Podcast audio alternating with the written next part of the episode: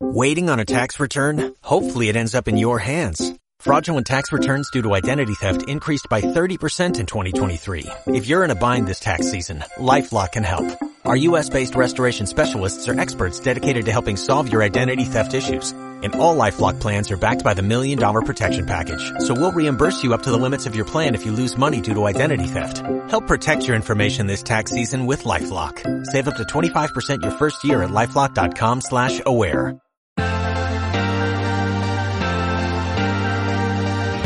Gestión del patrimonio en cierre de mercados.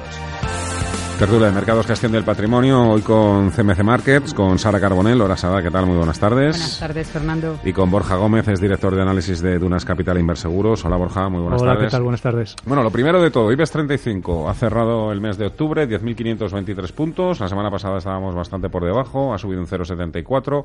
Ayer más de un 2%. ¿Podemos hablar ya de cambio de tendencia o por lo menos eh, que ha aflojado la presión? ¿Nos podemos fiar de, estos dos buenos días que lleva el IBEX 35?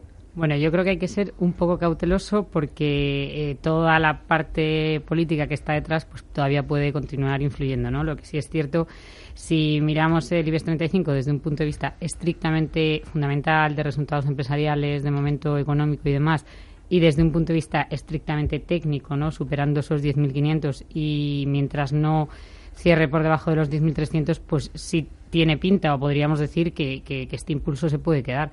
Lo que pasa es que llevamos ya más de un mes viendo que toda la, parte política, las tensiones, eh, este espectáculo, por decirlo de alguna forma, al que estamos asistiendo, pues tiene un impacto directo en, en, los inversores y entonces creo que bueno tenemos que tener un poco de prudencia y de cautela y ver un poco qué va a pasar con las elecciones y con todo el tema catalán. Sí, básicamente totalmente de acuerdo, por decirlo de alguna manera, ¿no? Eh, se está se está aprovechando pues bueno la reducción de la, de la tensión política eh, que ha habido que ha habido a lo largo de los últimos días la corrección de alguna manera era más o menos manejable en el momento en el que se anunciasen las elecciones anticipadas en Cataluña eh, pero también es cierto que hay que tener en cuenta dos factores principalmente que pueden un poco enturbiar el, entorno sobre todo en el medio plazo no Primero, hay que ver el coste macroeconómico que ha tenido toda esta crisis. Eh, es cierto que bueno que, que, la, evolución macro de, de, Cataluña, pues bueno, ha sido bastante negativa a lo largo de los últimos meses. Eso puede tener un coste en términos agregados en lo que al PIB de, de España se refiere. Se podría ver principalmente en el cuarto trimestre de, este año, el primer trimestre, el PIB del primer trimestre, la verdad es que ha sido bastante, bastante positivo, ese crecimiento del 3,1%, pues bueno, nada que objetar al, al, mismo. Y luego, por otro lado, la incertidumbre respecto al resultado de las elecciones en, en Cataluña. Eso es otro factor que, bueno, que, que pueda abrir, digamos, otra vez el debate político una vez más, ¿no? Con lo cual, pues bueno, hay que tener en cuenta esos, esos dos elementos de cara a la evolución en el medio plazo, ¿no? Hace unos minutos que Standard Poor's ha hablado precisamente de España y de Cataluña. Dice que el rating de España no se va a ver afectado por Cataluña. Dice que la aplicación del 155 y la convocatoria de elecciones ha reducido la tensión en el corto plazo. Estamos siempre hablando de el corto plazo, ¿no? Pero bueno, ya es algo bueno también que Standard Poor's diga esto. Sí, en última instancia, a ver, la evolución de los mercados, sobre todo si miras un poco prima de riesgo, si miras los CDS de España, incluso bueno el, la evolución del IBEX en sí misma tampoco tampoco era un contexto que tú trasle, que, que, de alguna manera te trasladase que hubiese un miedo especialmente relevante por parte de los mercados a todo lo que estaba sucediendo. Daba la sensación de que estaba todo centrado en el contexto político, pero no acababa de desembocar en toda su envergadura en el contexto de mercados, ¿no?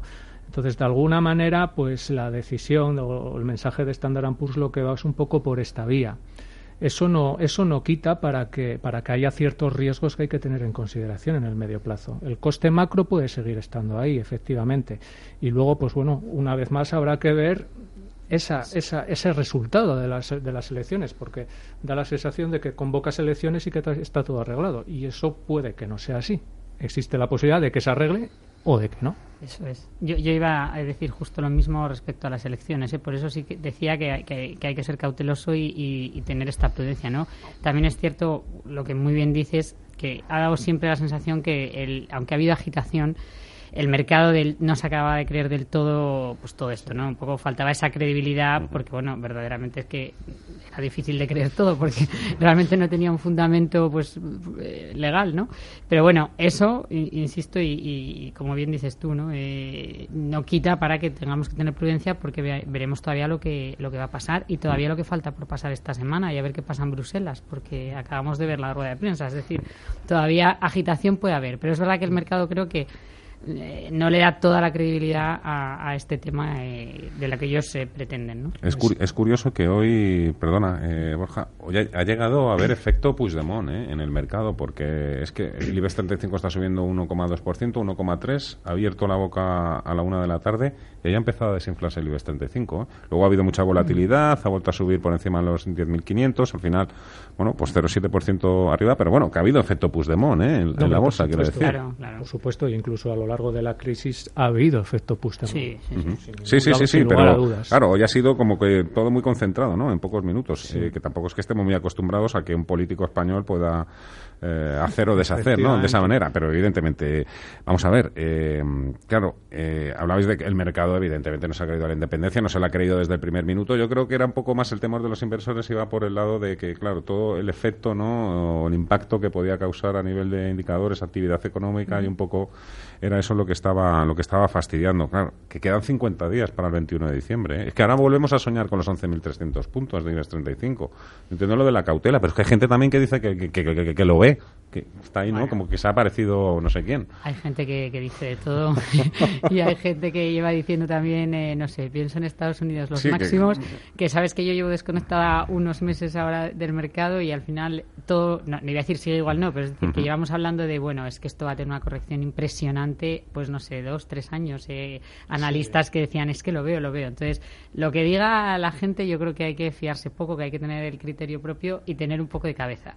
Entonces, yo en el caso del IBEX no, no lo aplicaría a DAX o Eurostox, no tiene nada que ver. En el caso del IBEX, creyendo que además Europa tiene mucho potencial, quizá más que Estados Unidos, creo que simplemente hay que ser prudente porque todavía podemos ver de todo porque queda mucho para que, acabe el año, ¿no? Y, y, ojalá no veamos nada, ojalá el impulso continúe y yo creo que, bueno, eh, habría que quedarse con esos 10.300 puntos que yo creo que es un nivel de referencia en el medio plazo, eh, no es a largo plazo, bueno, pues que creo que no debería perder. Si los pierde sí que podríamos ver corrección a la baja. A ver qué pasa el 21 de diciembre. Puede ser o todo o nada, ¿eh? Pero puede ser ya el rally, ya el super rally, ¿no? En el mercado español. Ojalá, ojalá. Oye, hablabas de, de Europa. Eh, mejor pinta que Estados Unidos, crece más rápido que Estados Unidos, evidentemente todavía tiene algunas eh, algunas cuestiones que mm. tiene que resolver. En Estados Unidos llevan a la delantera, además, con todo el tema de retirada de estímulos. Eh, parece eso, eh, parece no, es, es la promesa, ¿no? Decíamos, a ver cuándo Estados Unidos coge el testigo. La verdad es que Europa coge el testigo de Estados Unidos. La verdad es que está siendo un año fantástico. Tú sí. desconectado, pero solo tienes que mirar un poco lo que están haciendo todos y es que está siendo un año redondo. Y desde el punto de vista de datos, eh, la verdad que en, ambos lados, la verdad que los datos macro están siendo buenos. hemos visto confianza de, consumidores de consumidores en Estados Unidos, también en Alemania un poco por debajo de lo esperado pero, pero en general los datos macro están siendo buenos y la ventaja que tiene Europa, yo creo, es ir, ir por detrás de Estados Unidos eh, en cuanto a estímulos, realmente lo que hace es que, que, que alimenta un poco la economía, ¿no? Yo también creo que veremos al euro todavía de aquí a fin de año descender porque porque es verdad que, están en unos niveles yo creo para mi gusto un poquito altos. No creo no es descartable verlo en niveles de 1.14 incluso podría decir 1.13 y eso al final eh, bueno pues es bueno para las empresas europeas no especialmente las las alemanas que como hemos comentado muchísimas veces son eh, plenamente exportadoras no en cuanto a resultados empresariales también estamos viendo buenos resultados en, en Europa. Eh, y luego es verdad que lo único que yo señalaría aquí que en Estados Unidos llevamos diciendo esto mucho tiempo y lo que hablábamos antes, al final siguen máximos, con lo cual, eh, ¿dónde pones el límite o, dónde pones el stop si apostases por esa tendencia? Eso es complicado de decir. Entonces, en ese sentido, es verdad que, que quien nos dice que no va a continuar esto en el 2018, ¿no? Pero yo creo que desde un punto de vista estrictamente pues eh, macro, de potencial, de estímulos, ese ir por detrás eh, va a beneficiar a Europa, ¿no? Y que en Europa hay, hay potencial ahora mismo. Y que en Estados Unidos además están cotizando eh, la mayoría de empresas eh, con, unos niveles de PER bastante altos. Y eso es verdad que hay que tenerlo en cuenta. Pero también el año pasado pasaba esto y se decía esto y aún así continuamos en tendencia alcista. Sí, bueno, básicamente de acuerdo totalmente. Que hay que mirar un poco, pues bueno, cuando estás ante esta tendencia que parece que no tiene fin, da la sensación de que uno se suba a la ola y, sigues la tendencia, eso dicen, la, tendencia es tu amiga, ¿no? Sigue la tendencia. Pues bueno, pues es un poco en la que estamos. Pero también es cierto, también es cierto que si lo miramos desde un punto de vista muy fundamental, en zona euro, ¿qué es lo que tenemos? Bueno, tenemos un crecimiento moderado pero positivo y al alza. Tenemos lecturas de inflación bajas, y tenemos eh, un contexto de, tires de rentabilidades estructuralmente bajas que además se ven alimentadas por esas lecturas de inflación reducidas. En última instancia, ¿esto qué te dice? Pues bueno, te dice que, por lo menos desde un punto de vista teórico, este es el hábitat preferido para cualquier inversor de bolsa. Entonces, de alguna manera, eso puede seguir evolucionando positivamente. Si además tienes un BCE que te retira estímulos, pero en realidad lo que tienes es un contexto todavía de, unas condiciones monetarias súper laxas. Eh, la retirada es paulatina. Las expectativas de subida de tipos, pues bueno, sinceramente, aquellas expectativas que tenía el mercado de finales de 2018 pues da la sensación de que ya se han eliminado totalmente. Nosotros mm. seguimos pensando que lo más probable es, pues bueno, subidas a lo mejor en el segundo semestre de 2019, ¿no? Pues todo esto en su conjunto que alimenta, pues alimenta un escenario positivo de bolsas, de, toma de riesgo en última instancia, y bueno, esto puede, esto puede ser capitalizado positivamente. Lógicamente, Estados Unidos tiene unas valoraciones que, que bueno, que por lo menos son para mirar, para mirar. Si es cierto que bueno, está esa reforma fiscal a ver cómo se implementa, a ver qué tipo de reforma fiscal, a ver qué impacto puede tener en las cuentas públicas, porque eso hay que tenerlo muy en cuenta, y el impacto que puede tener en, política monetaria, que también hay que tenerlo muy en cuenta. Esa es una de las comidillas que hay estos días en Wall Street, eh, no solo la reforma fiscal, también la sustitución de Janet Yellen, está de por medio también todo el Gate, allí tienen la verdad es que un carajal tremendo, está subiendo 0,12% Dow Jones, SP500 0,15%, Composite 0,41%, están reaccionando los mercados de alguna manera a a eso que está diciendo hoy Donald Trump sobre la reforma fiscal, precisamente, Paul. Sí, es, es inminente que um, la Casa Blanca ya presente eh, definitivamente su reforma fiscal. De hecho, eh, los eh, llamados comités de Ways and Means que se encargan de redactar el borrador para plasmar en ley esta reforma fiscal está previsto que se presente mañana. Hoy se ha reunido Donald Trump con el, ah, con el speaker, ¿no? De, House Speaker, el presidente republicano del Congreso, para ultimar los detalles de esta reforma fiscal. Y eh, luego el presidente en la Casa Blanca se ha reunido con líderes ah, de la industria para eh, construir un, momentum ¿no? Eh, de cara a esta reforma fiscal. y ante los periodistas ha, dicho lo siguiente. The president speaking at the White House about taxes. Here's President Trump.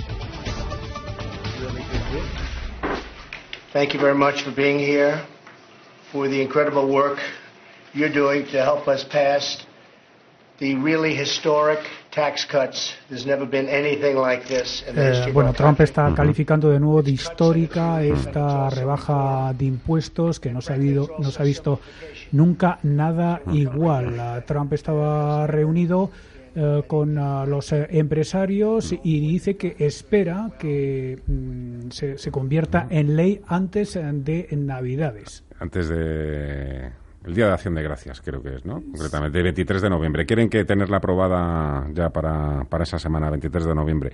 Reforma fiscal, histórica, espectacular. Y el jueves, pues tiene que hacer también otro importante anuncio, ¿no? Si es que lo hace. Powell o, Taylor. Sí. O Yellen. O Yellen. Eh, habrá que ver un poco. La reacción del mercado va a depender un poco, pues lógicamente, de quién elija, ¿no? Hay dos, hay dos bandos, por decirlo de alguna manera. Eh, en la parte de Taylor, pues sería aquel que tendría un sesgo, por decirlo, más agresivo, ¿no? Es el de la famosa regla de Taylor que... que han utilizado los banqueros centrales a lo largo de los últimos años, bueno, de los últimos años, décadas prácticamente, ¿no? Eh, desde luego, si miras el tipo de intervención objetivo en Estados Unidos a través de la regla de Taylor, tendríamos que estar hablando de un Fed Fund por encima del 4% prácticamente, depende tipo, del tipo de inflación que, que utilices. ¿no?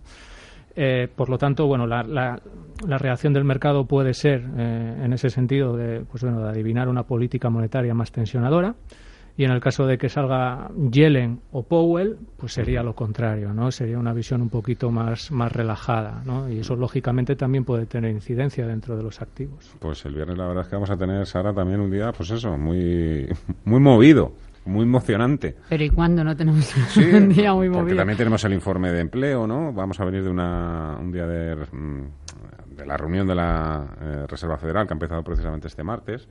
¿O no? Y aquí el que no se aburre es porque no quiere. Totalmente. De todas maneras, Decía Soros que el que no se aburre es porque no gana dinero. Bendito aburrimiento. eso, dice él, ¿eh? Eso dice él. No, la verdad que sí, vamos a tener un día un día movido como fue la semana pasada también eh, el jueves, que lo llamaste tú el superjueves, eh, sí, sí, ¿de acuerdo?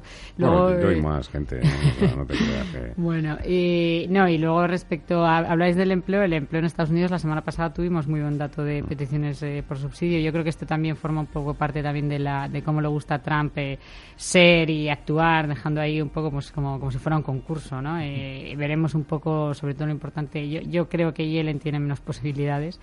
Y, y, bueno, respecto a los dos, pues un poco estoy de acuerdo con lo que ha dicho Borja y, y, y veremos a ver qué es lo que pasa y a partir de ahí creo que según un poco efectivamente tienen como dos eh, diferentes corrientes, pero que realmente los mercados al final se mueven un poco también por, pues por los resultados que estamos viendo y, que la política fiscal sí que va a tener más impacto. Fíjate que he dicho movido, ¿eh? no decisivo, porque ya que utilizamos el término decisivo, jornada, sesión decisiva, ya, estamos un poquito no, no, no, todos los días es una jornada decisiva. No, el partido del decisivo, Eso es, Borja Gómez, Dunas Capital Inverseguros y Sana Carbonell, CMC Markets, ha sido un placer, muchísimas gracias a los dos, espero veros pronto. Gracias a vosotros.